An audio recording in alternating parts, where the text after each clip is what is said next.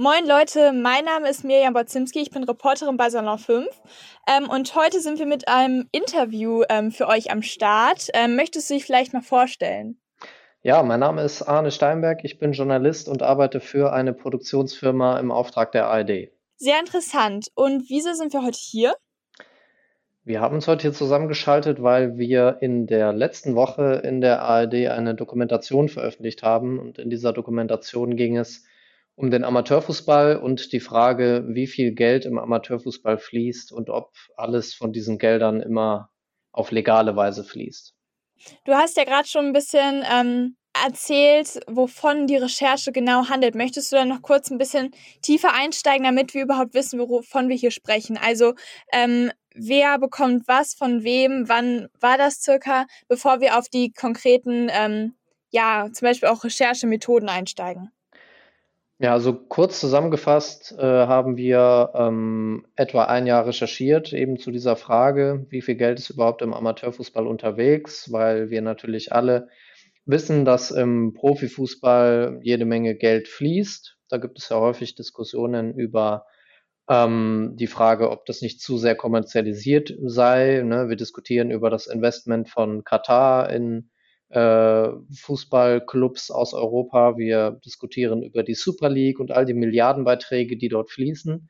Und wir haben uns die Frage gestellt, ähm, wie ist das eigentlich im Amateurfußball? Und die Erfahrung hat gezeigt, bevor wir angefangen haben mit der Recherche, dass auch dort Geld bezahlt wird. Natürlich nicht so viel wie im Profifußball, das ist ja keine Frage, aber in Deutschland ist der Amateurfußball eben ein sehr wichtiger Faktor für die Gesellschaft. Ich denke, ihr kennt alle Leute, die ähm, irgendwie Fußball spielen am Wochenende in der Kreisliga oder in der Bezirksliga auf dem Dorf oder in der Stadt. Und der DFB, der Verband, der das Ganze organisiert, der verkauft den Amateurfußball immer als den letzten Ort, wo eigentlich noch alles in Ordnung ist, also wo keine Gelder fließen. Und wir haben uns eben angeschaut, ähm, ob das stimmt. Wir haben dann eine Umfrage durchgeführt und äh, da ist bei rausgekommen, dass ähm, ja, sechs von zehn Spielern auch Geld bekommen, ähm, was ja grundsätzlich erstmal nichts Schlechtes ist, aber wir haben uns dann eben auch angeschaut, welche Beträge das sind. Also so Liga ähm, 5 sind es so 500 Euro und mehr.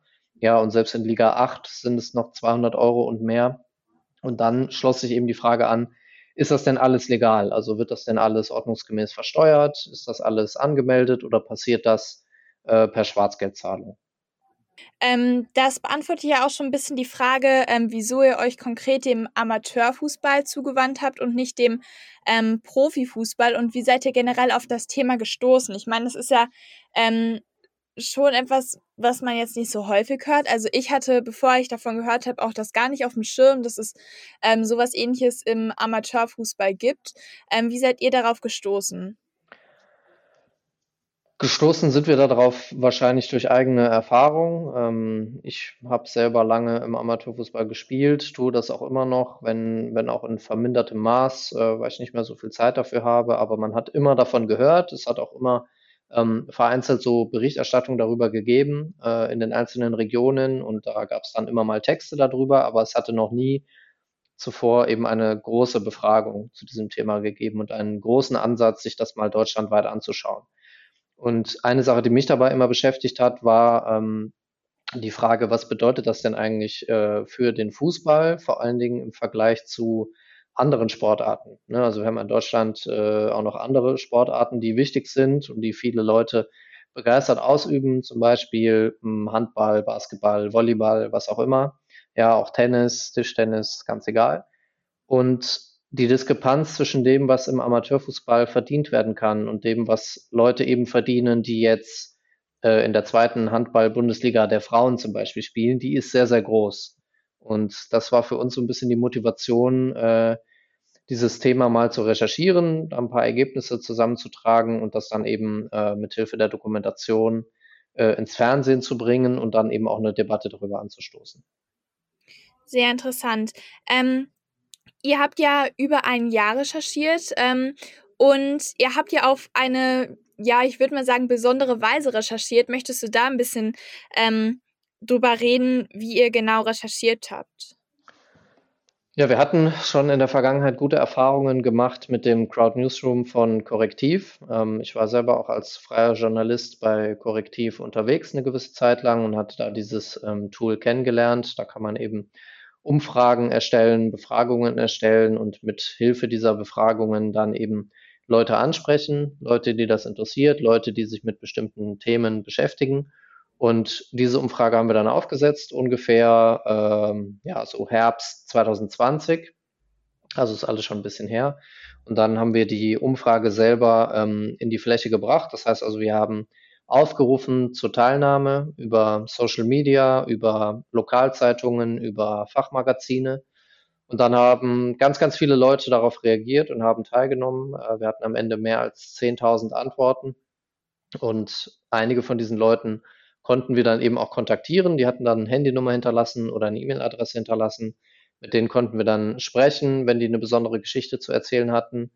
Und einige haben eben auch anonym teilgenommen, was ja auch in Ordnung ist. Aber äh, ja, wir haben dann eben über die Monate, also insgesamt drei Monate war die Umfrage offen, äh, bis wir sie dann das erste Mal ausgewertet haben. Über die Monate haben wir dann eben jede Menge Daten zusammengetragen, jede Menge äh, GesprächspartnerInnen gehabt äh, zu dem Thema und dann konnten wir nach und nach für uns selber ähm, so festlegen, äh, was ist jetzt unser Schwerpunkt, wo wollen wir hin, ähm, wie erzählen wir die Geschichte. Und dann ähm, ist es so, beim Fernsehen macht man dann eben anschließend ähm, die Dreharbeiten. Das heißt, da trifft man Leute für Interviews, dann äh, sammelt man ganz viel Material und dann ganz am Ende haben wir von ähm, Oktober 2021 bis ähm, ja so Anfang Januar 2021 haben wir dann den Beitrag produziert. Das heißt, dann haben wir geschnitten, dann haben wir vertont und so weiter und so fort. Und dann ist dann eben diese Doku auf diese Weise entstanden.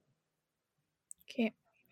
Ähm, was ihr da rausgefunden habt, habt ihr damit gerechnet, dass das so ein großes Ding ist oder hat euch das in irgendeiner Weise noch schockiert?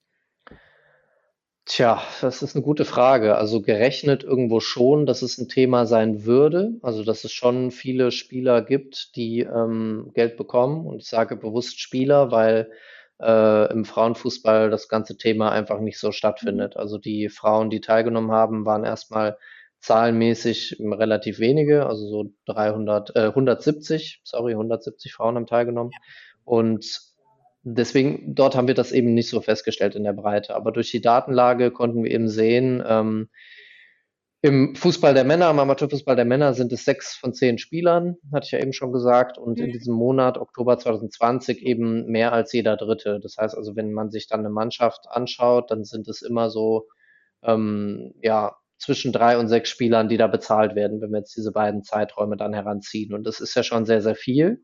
Äh, und das heißt natürlich auch, äh, klar, ähm, die äh, Ligen unterhalb der Profiligen, so ab Liga 5, so Oberliga heißt das dann, ähm, da wird dann eben auch gutes Geld verdient. Und ähm, gerade als es dann in die äh, Ausrechnung der, der Summen ging, die dort letztlich verdient werden, da haben wir natürlich auch schon häufig Überraschungen erlebt, ja, dass dann wirklich Leute 800 Euro im Monat bekommen, nur dass sie ähm, Fußball spielen nebenbei in der sechsten oder siebten Liga. Das ist natürlich schon krass.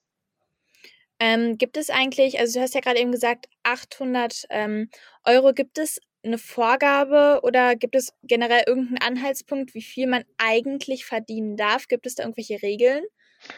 Der DFB ähm, hat da Regeln formuliert in seiner Spielordnung. Also der DFB ist ja die äh, Instanz, die das Ganze organisiert und äh, darin steht eben geschrieben, dass Leute natürlich Geld bekommen können, also so Aufwandsentschädigungen und Auslagenerstattungen, wenn zum Beispiel jemand ähm, neue Fußballschuhe braucht oder so und dann eben diese Rechnung einreicht, dann das Geld vom Verein zurückbekommt.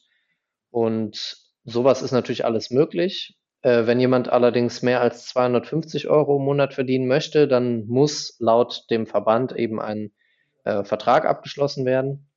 Und dieser Vertrag äh, führt dann eben dazu, dass eben äh, auch Steuern bezahlt werden müssten und Sozialabgaben ähm, bezahlt werden müssten. Das heißt also, das ist die Sichtweise des ähm, DFB. Das gibt er vor. Dieses Werkzeug ist quasi das, ähm, womit der DFB sagt, ist doch alles ähm, eigentlich geregelt auf dem Papier.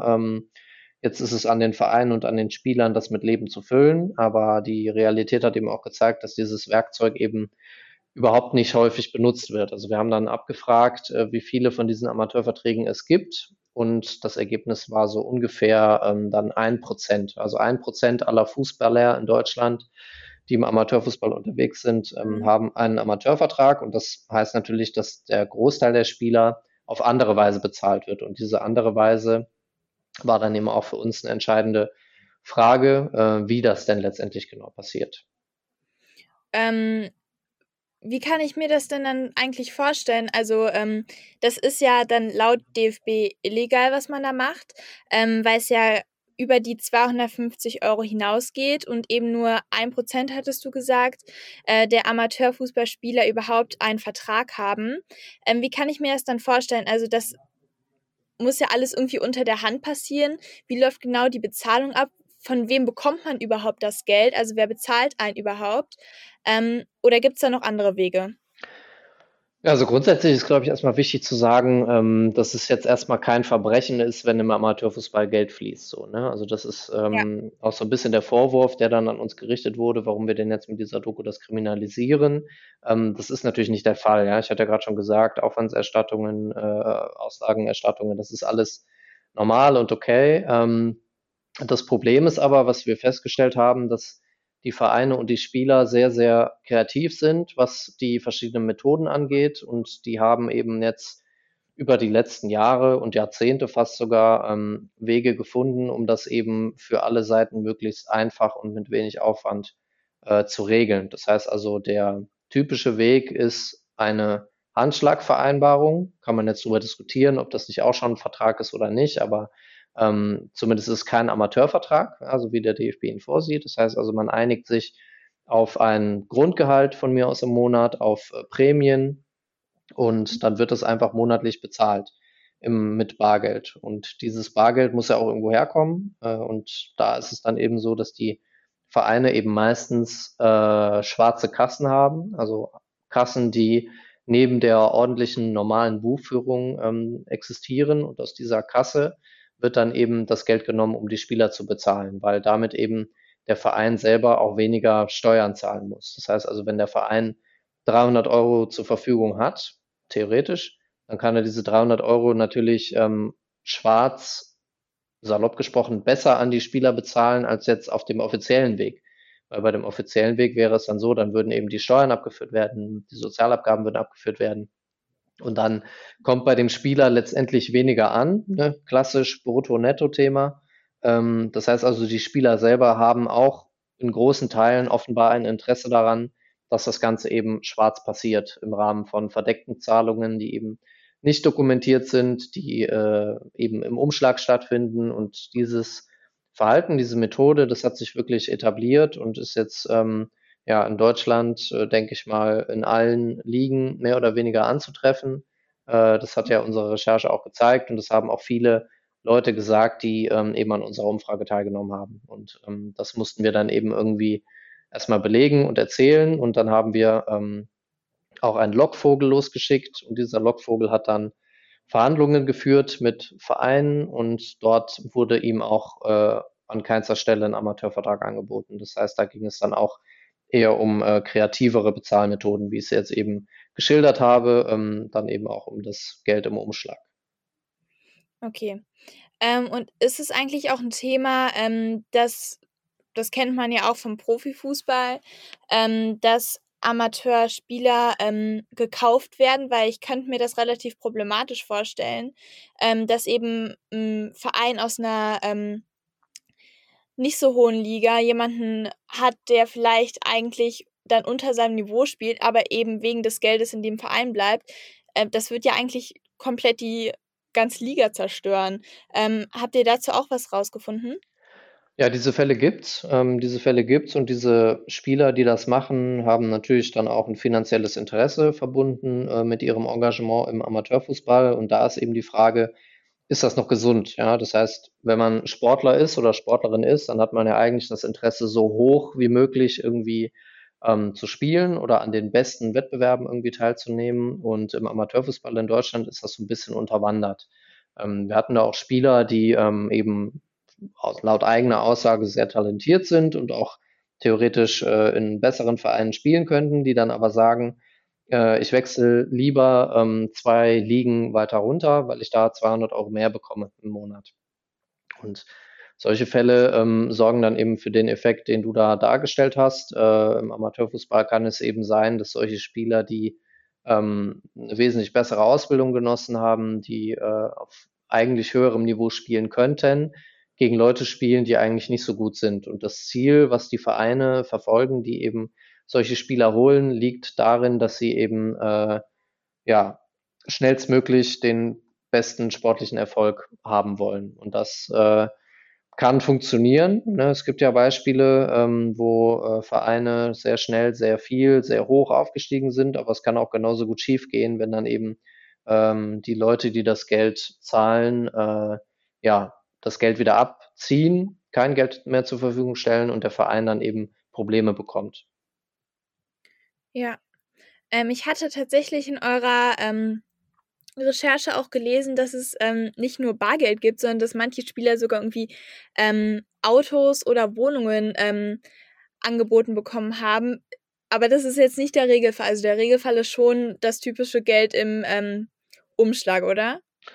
Genau, das äh, Geld im Umschlag ist eher das, was äh, uns häufiger begegnet ist. Wir haben in der Umfrage auch abgefragt, wie viele Spieler denn eben genau von diesen Sachwerten oder Dienstleistungen dann schon ähm, Gebrauch gemacht haben, beziehungsweise äh, denen das schon angeboten wurde. Das waren dann, ähm, war dann einer aus fünf Spielern, dem das schon angeboten wurde. Und da ist natürlich auch erstmal nichts dagegen zu sagen. Ja, wenn der Verein äh, jetzt hingeht und sagt zu, du bekommst von uns einen Trainingsanzug und zwei Paar Fußballschuhe im Jahr, dann ist es ja auch alles erstmal in Ordnung. Aber ähm, das Problem fängt eben dann an, wenn es wieder in diesen ähm, Bereich der Scheinanstellung geht. Ja, ja. Also äh, wenn es dann wirklich wieder 450 Euro Jobs gibt beim Sponsor, ähm, die der Spieler aber nicht erfüllen muss, also wo der Spieler dann nicht arbeitet, sondern das Geld einfach so überwiesen mhm. bekommt, weil er eben Fußball spielt.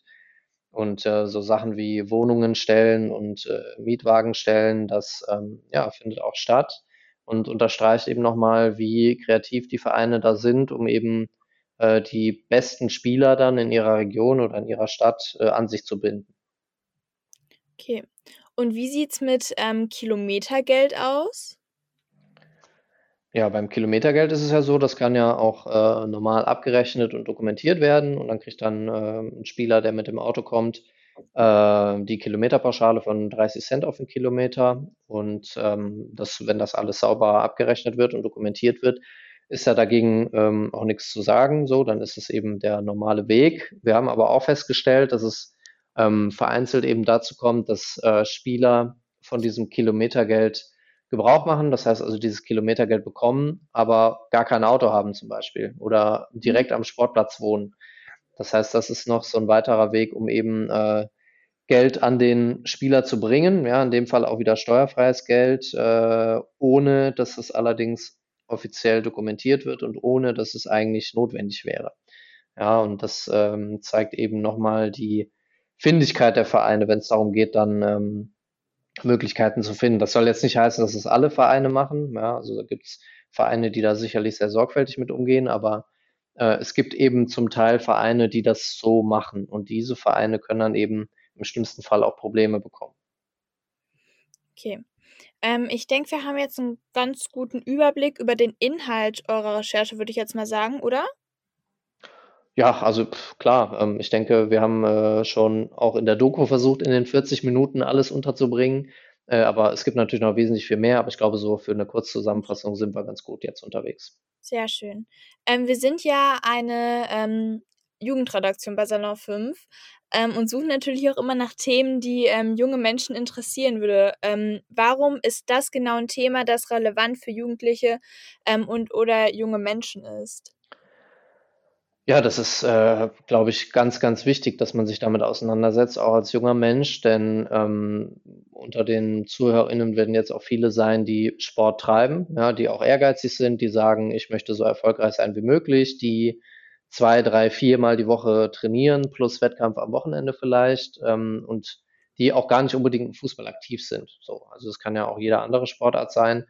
Und das soll erstmal nur zeigen, dass in Deutschland eben da so ein Missverhältnis besteht, was ja offensichtlich ähm, nicht immer ganz gerecht zu sein scheint, wenn jetzt äh, Sportler oder Fußballer in der achten Liga mehr Geld bekommen als Basketballerinnen in der, in der dritten Liga von mir aus.